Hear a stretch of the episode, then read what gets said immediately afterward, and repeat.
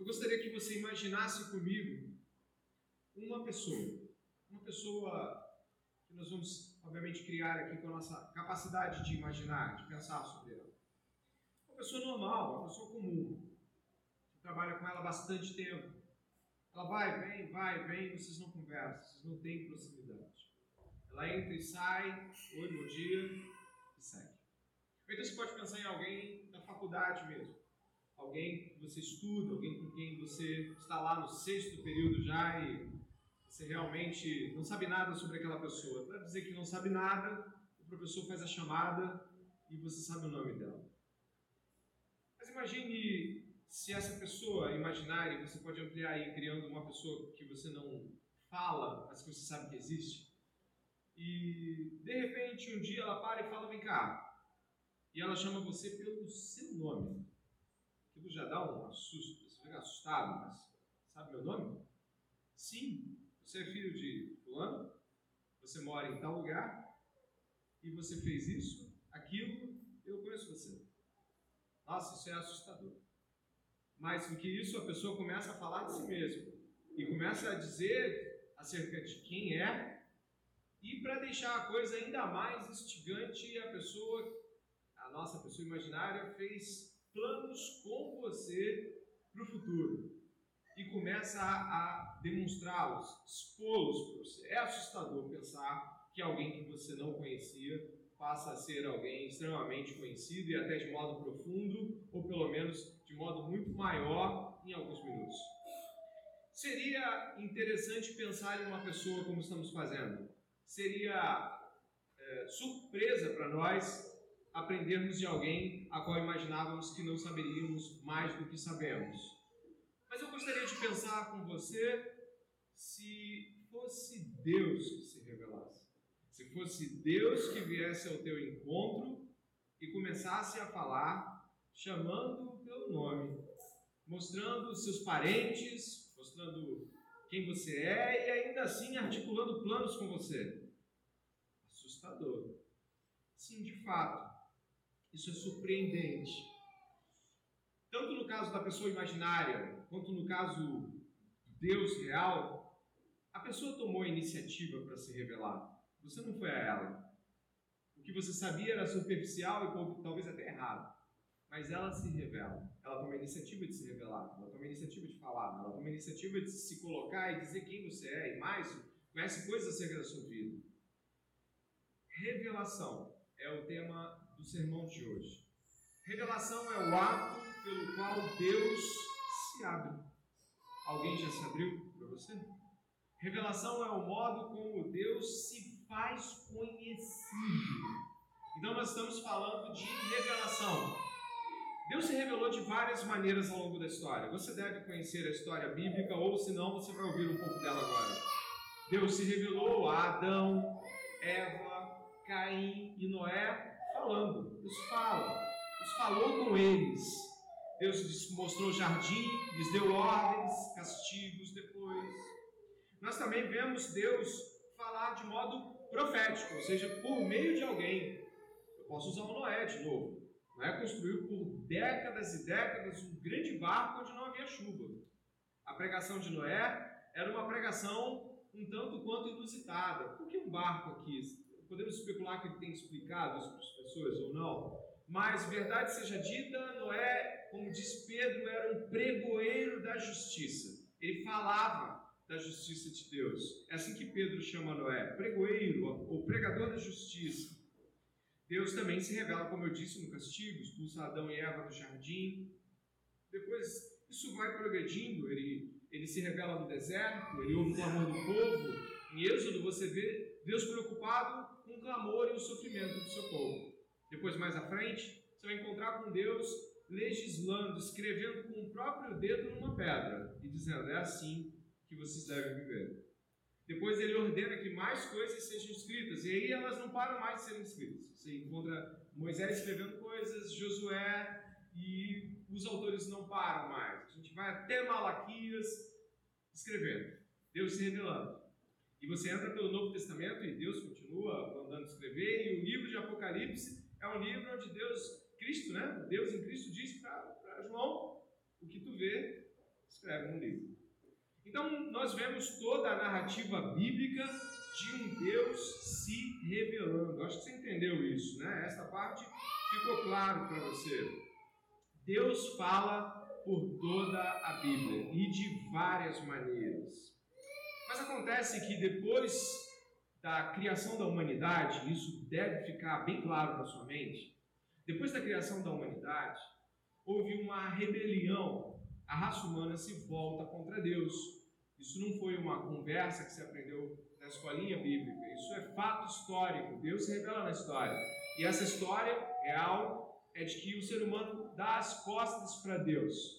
Lançados para fora do jardim, uma longa jornada longe da voz de Deus se inicia. Sim, Deus ainda fala com Caim, fala com Noé, mas só para você ter uma ideia, de Noé até o personagem bíblico que estamos estudando hoje, Abraão, são dez gerações. Olha, é muito tempo. Bota 10 gerações com aquele pessoal que vivia 200, 300, 350. Você vai ver que a, a faixa etária deles era longa. A, longa, longa duração dos, dos, homens patriarcas ou dos homens antigos, homens da antiguidade. O que, que nós temos? 10 gerações onde Deus está em. Deus não está falando. E é, é exatamente aqui, neste momento da história humana, que Deus rasga o manto de silêncio que cobria a todos nós e fala. É onde nós estamos. Volte comigo, por favor, em Gênesis 12. Você começa a história de Gênesis 12 da seguinte forma: verso 1. O Senhor, você encontrou o que ele fez? O Senhor disse a Abrão. Não, não está escrito errado. O nome dele vai, vai mudar depois, lá na frente. Depois você descobre por quê. Mas agora é o mesmo, é o mesmo Abraão, tá? É o mesmo personagem. Este Abrão. E Deus disse, Deus fala, Deus se revela. É por aqui que eu quero começar. Deus fala, Deus toma a iniciativa da fala. O Deus que toma a iniciativa. Esse é o primeiro ponto que eu gostaria de trazer sobre a revelação de um Deus que fala. Deus fala com Abraão. E não somente fala, se você olhar em seguida os versos que se seguem, a própria construção do texto, onde vai dizer: sai da tua terra, da tua parentela, mais à frente, verso 2: farei de você uma grande nação, abençoarei, engrandecerei. E aí você vai ver ordens explícitas, né, no imperativo, seja uma bênção, abençoarei aqueles que te abençoarem. Olha, o verso 1, 2 e 3, não é só Deus fala, e nem somente Deus toma a iniciativa da fala, é Deus ordena. A fala de Deus aqui, ela não aparece como um diálogo onde Deus está procurando bater um papo com Abraão. Não, ele irrompe o silêncio do pós-dilúvio para falar coisas em tom de ordem. Ele vai falar um montão delas. Um autor bíblico que eu estava estudando, um autor, um autor de teologia bíblica, falando de que não é apenas uma fala, mas é uma fala monergística, de um lado só, vem dele, unilateral, decisiva e repleta de autoridade. Deus fala. Em que tom? No tom de ordem. Ele diz: saia da terra, ele diz: Vai para a terra que eu vou te mostrar, não disse qual era. Ele disse: Eu vou te fazer uma nação, eu o abençoarei, tornarei o seu nome conhecido, defenderei você, o que ele fala aí dos inimigos, e em seguida abençoarei todas as famílias da terra por teu intermédio. Deus ordena a saída, Deus diz o resultado posterior de tudo isso, está bem longe de Abraão ainda, mas Deus vai dizer o seguinte: tudo isso vai acontecer. Repare que não há nenhuma condicionalidade. Abraão não é considerado alguém aqui que pode fazer uma escolha. Estamos num tempo onde pessoas querem lidar com Deus por meio de acham que estão fazendo escolhas no que diz respeito a como Deus deve agir. Não, o Deus de Abraão é um Deus que ordena. E o Deus de Abraão é o Deus de Jesus Cristo. O Deus de Abraão é o nosso Deus aqui. E essa é a primeira consideração, ainda que numa, numa aplicação Mas quando nós estamos falando de Deus, nós estamos falando de um Deus que ordena, um Deus que direciona e que garante os resultados sem condições, sem que nós estejamos trabalhando condições. O plano da redenção, o plano do resgate dos homens não estava na mão dos homens.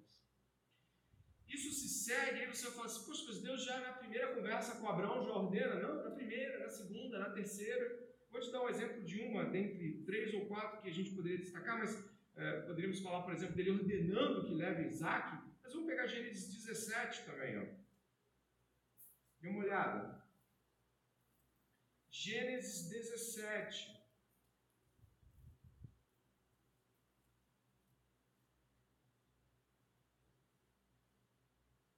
Abraão tinha 75 anos naquele momento. Agora dê uma olhada em Gênesis 17. Chorando. Quando Abraão atingiu a idade de 99 anos, o Senhor apareceu a ele e disse: Eu sou o Deus Todo-Poderoso. Ante na minha presença, seja perfeito. Farei uma aliança entre mim e você e darei a você uma descendência muito numerosa. Abraão se prostrou com o rosto em terra e Deus lhe falou: Quanto a mim, esta é a minha aliança com você. Você será pai de muitas nações. O seu nome não será mais Abrão, e sim, porque eu constituí pai de muitas nações. Farei com que você seja extraordinariamente fecundo de você farei surgir nações, e reis procederão de você. Estabelecerei uma aliança entre mim e você, e a sua descendência no decurso de suas gerações aliança perpétua, para ser o seu Deus e o Deus da sua descendência.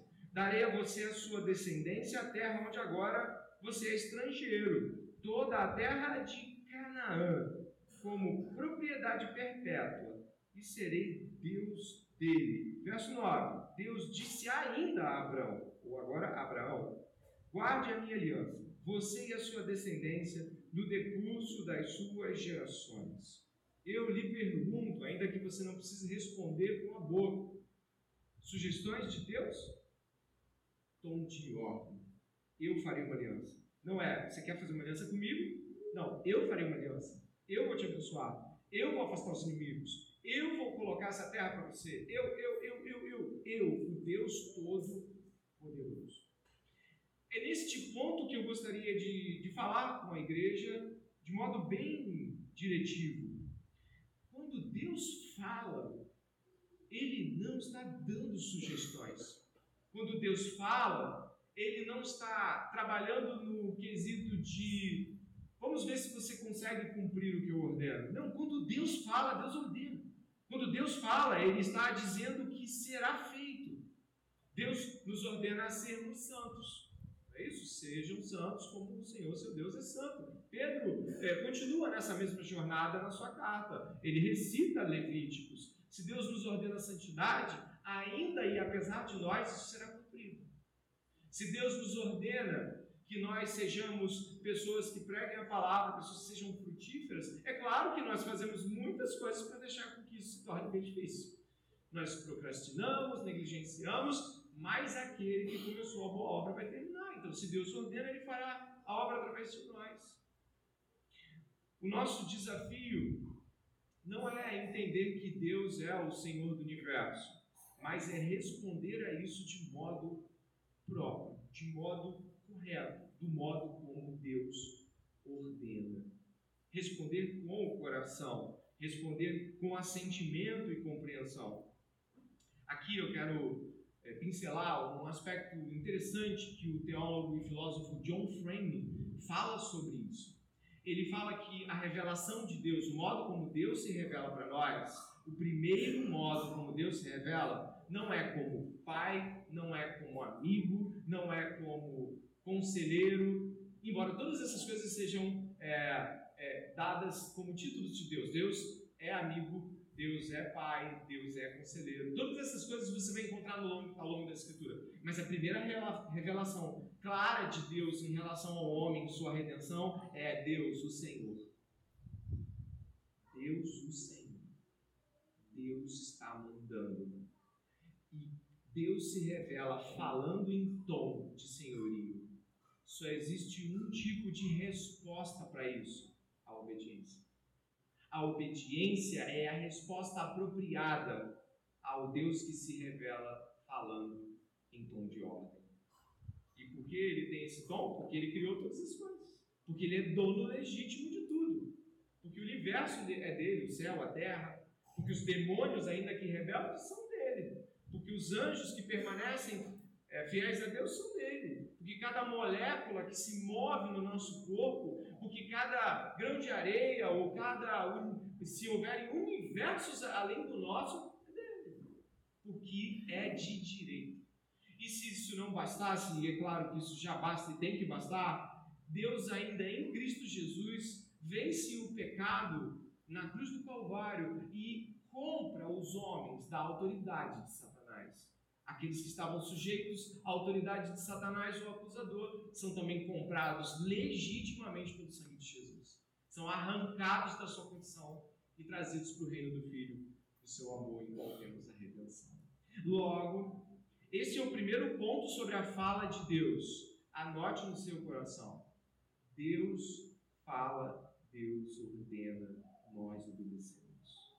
Nossa geração, dificuldades de obediência, com dificuldades de entender a autoridade, com dificuldades de entender quem manda e quem obedece.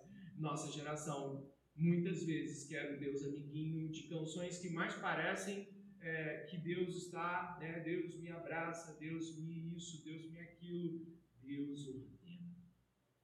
E esse tom não pode ser deixado de lado. Você vê que vinte tantos anos depois da primeira conversa que Deus teve com Abraão, ele não muda o tom. Não, agora a gente está mais amigo, então eu já posso falar assim: Abraão, será que você não quer ser uma bênção? Não. Eu tenho pensado muito sobre você. Eu queria muito dizer que seria. Não, não tem isso não. Do mesmo jeito que ele falou, sai da terra, ele continua dizendo, seja uma bênção. E vai continuar dando as ordens, porque é o Deus Senhor. Mas além de falar diretamente como Abraão fez aqui, a gente também vê, vê Deus falando por meio de seus profetas e confirmando isso, por exemplo, em Abraão. Eu vou dar um exemplo aqui. Vá até o capítulo 12. E se você olhar um pouquinho para trás, né, não precisa nem ser é, tanto, né, no capítulo 9 do mesmo livro de Gênesis, dê uma olhada, por favor, capítulo 9.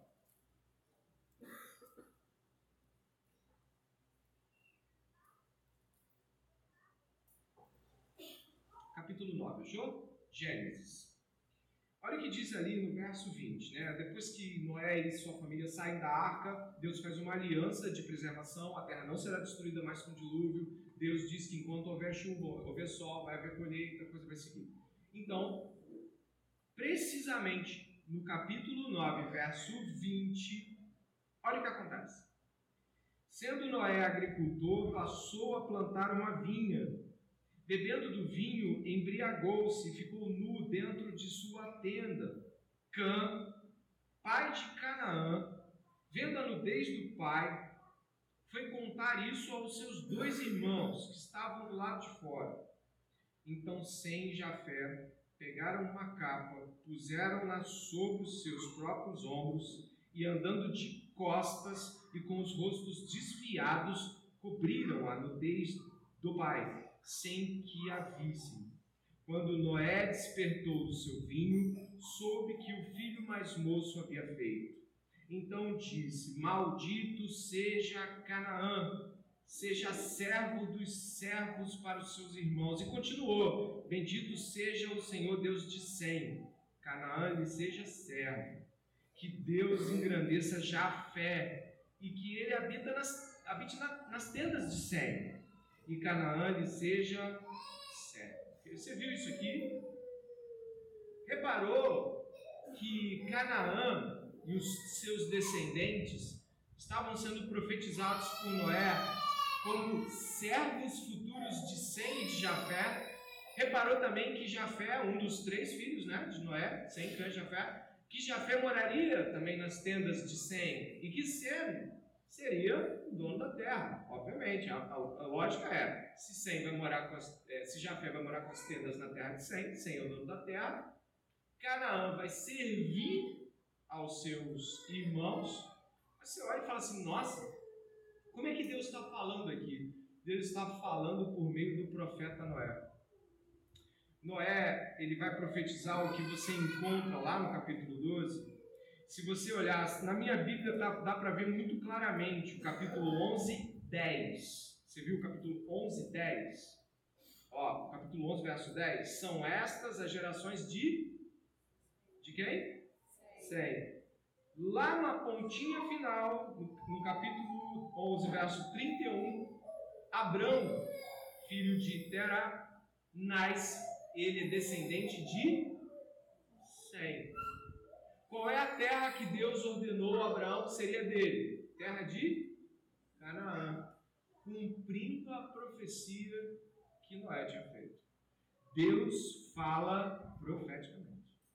Abraão recebendo as terras que haviam sido anunciadas pelo seu pai por conta da maldição aplicada em um dos filhos de Noé. Deus fala por meio de profetas. Mas eu queria salientar aqui, ainda no capítulo 9, é só você virar um pouquinho onde você estava, eu gostaria de salientar aqui como essas falas de Deus e essas falas também por meio do, profeta Noé, vamos dizer assim, elas são importantes para a gente entender algo mais amplo acerca das Escrituras.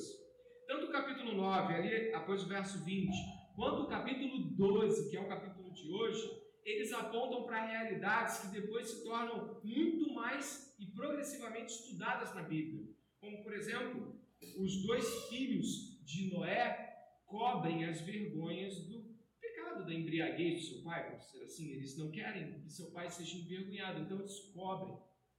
Já Canaã, ele é o acusador e ele deixa o pai em situação vexaminosa. Ah, mas e daí? Por meio das narrativas, por meio dos princípios, vamos vendo o desenvolvimento bíblico de, do próprio Deus quando ele expõe essas realidades escriturísticas. Quando você vai encontrar lá na frente, Jesus é aquele que cobre a nossa, nossa vergonha com seu sangue. Se você olhar lá atrás, Deus cobre Adão e Eva com uma pele. Se você entender que estamos falando de, de, um, de, algo mais amplo no Gênesis, você vai ver que o desenvolvimento do Evangelho já está no Gênesis. Deus já está expondo e falando sobre isso. O acusador perde a terra. A terra é dominada por aqueles que não a tomam, mas a recebem por promessa. Sem recebe a sua terra não por domínio, mas por promessa. E quem é o descendente de Sem aqui? Abraão. Ao ver essas coisas, nós vemos como a teologia da Bíblia vai se desenvolvendo. E lembrem, a gente está falando de teologia da revelação. A gente está falando propriamente de como Deus se revela. Falamos sobre acusação, sobre cobertura, são princípios que o Evangelho vai usar lá nas epístolas.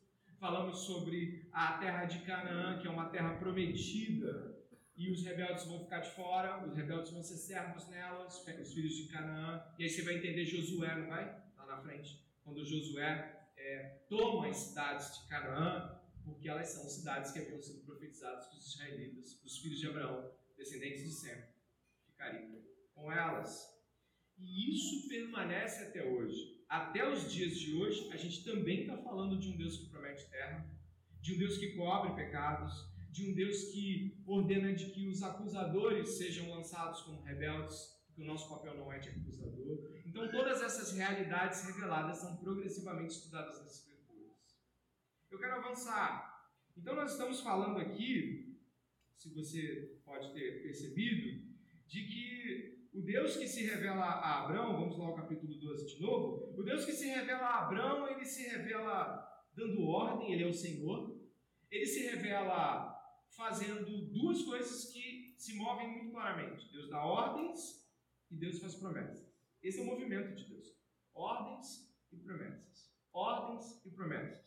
E o texto segue nesse sentido. Verso 4: Partiu, pois, Abrão como o Senhor lhe havia ordenado, e Ló foi com ele. Abrão tinha 75 anos quando saiu de Arã.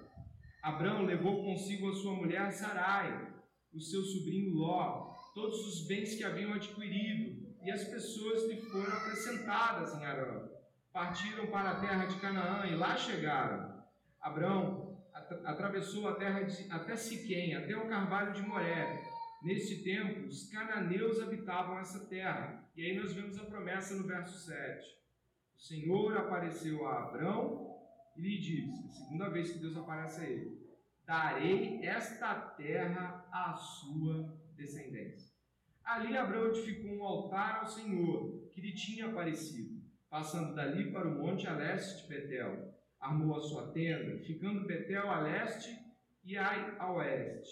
Ali edificou um altar ao Senhor e invocou o nome do Senhor. Depois Abraão partiu dali, indo sempre na direção do Negev. Depois que Abraão ouve Deus pela primeira vez, e a primeira vez que Deus se revela a Abraão é, fazendo, é dando ordens e fazendo promessas, Deus aparece novamente lhe conferindo a terra prometida. E então acontece aquilo que em todas as escrituras parece ser e é a ordem lógica de como respondemos a tudo isso. Respondemos a palavra de Deus, a fala de Deus, com obediência e adoração. Esses dois modos de responder à, à revelação são os modos em que todas as, toda, todas as partes da Escritura, o Velho Testamento o Novo Testamento, eles apontam.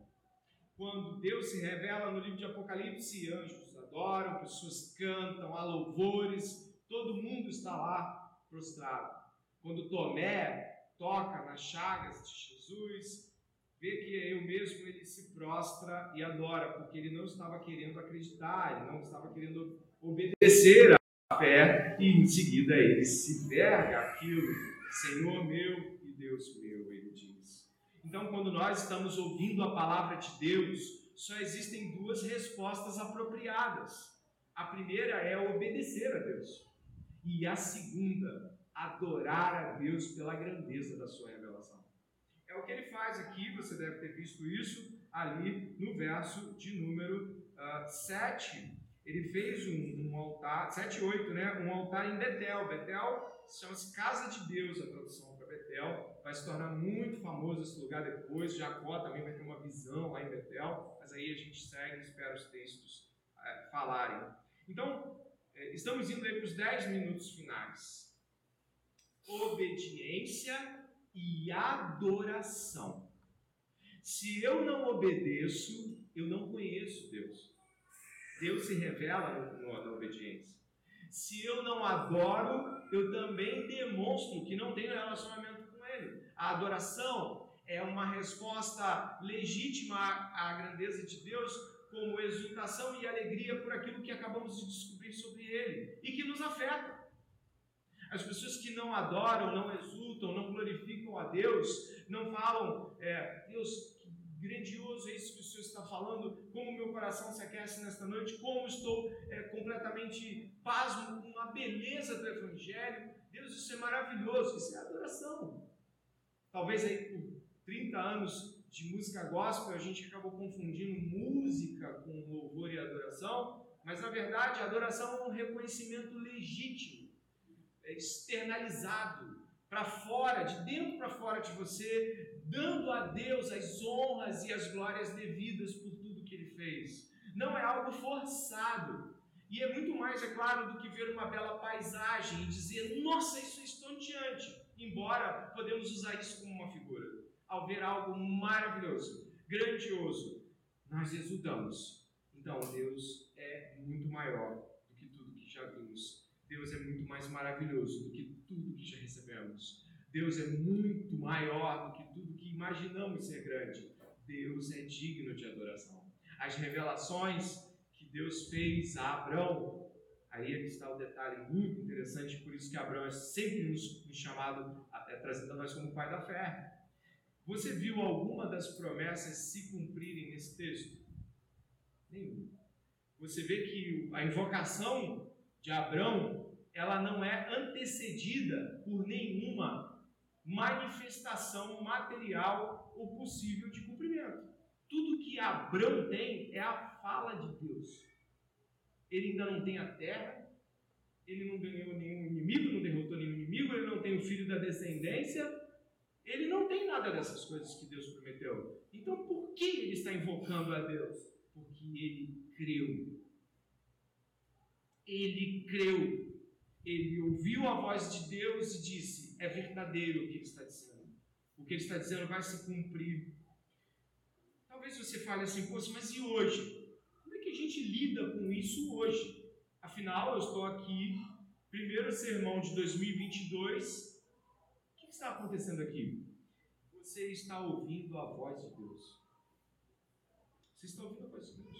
Você está ouvindo Deus falar e requerir determinados tipos de atuação e atitude sua e minha. Ah, o livro de Hebreus, o autor de Hebreus, vou para o Vitor colocar, o autor de Hebreus vai fazer para nós a seguinte menção, e se você puder, leia comigo em voz alta, nos ajuda.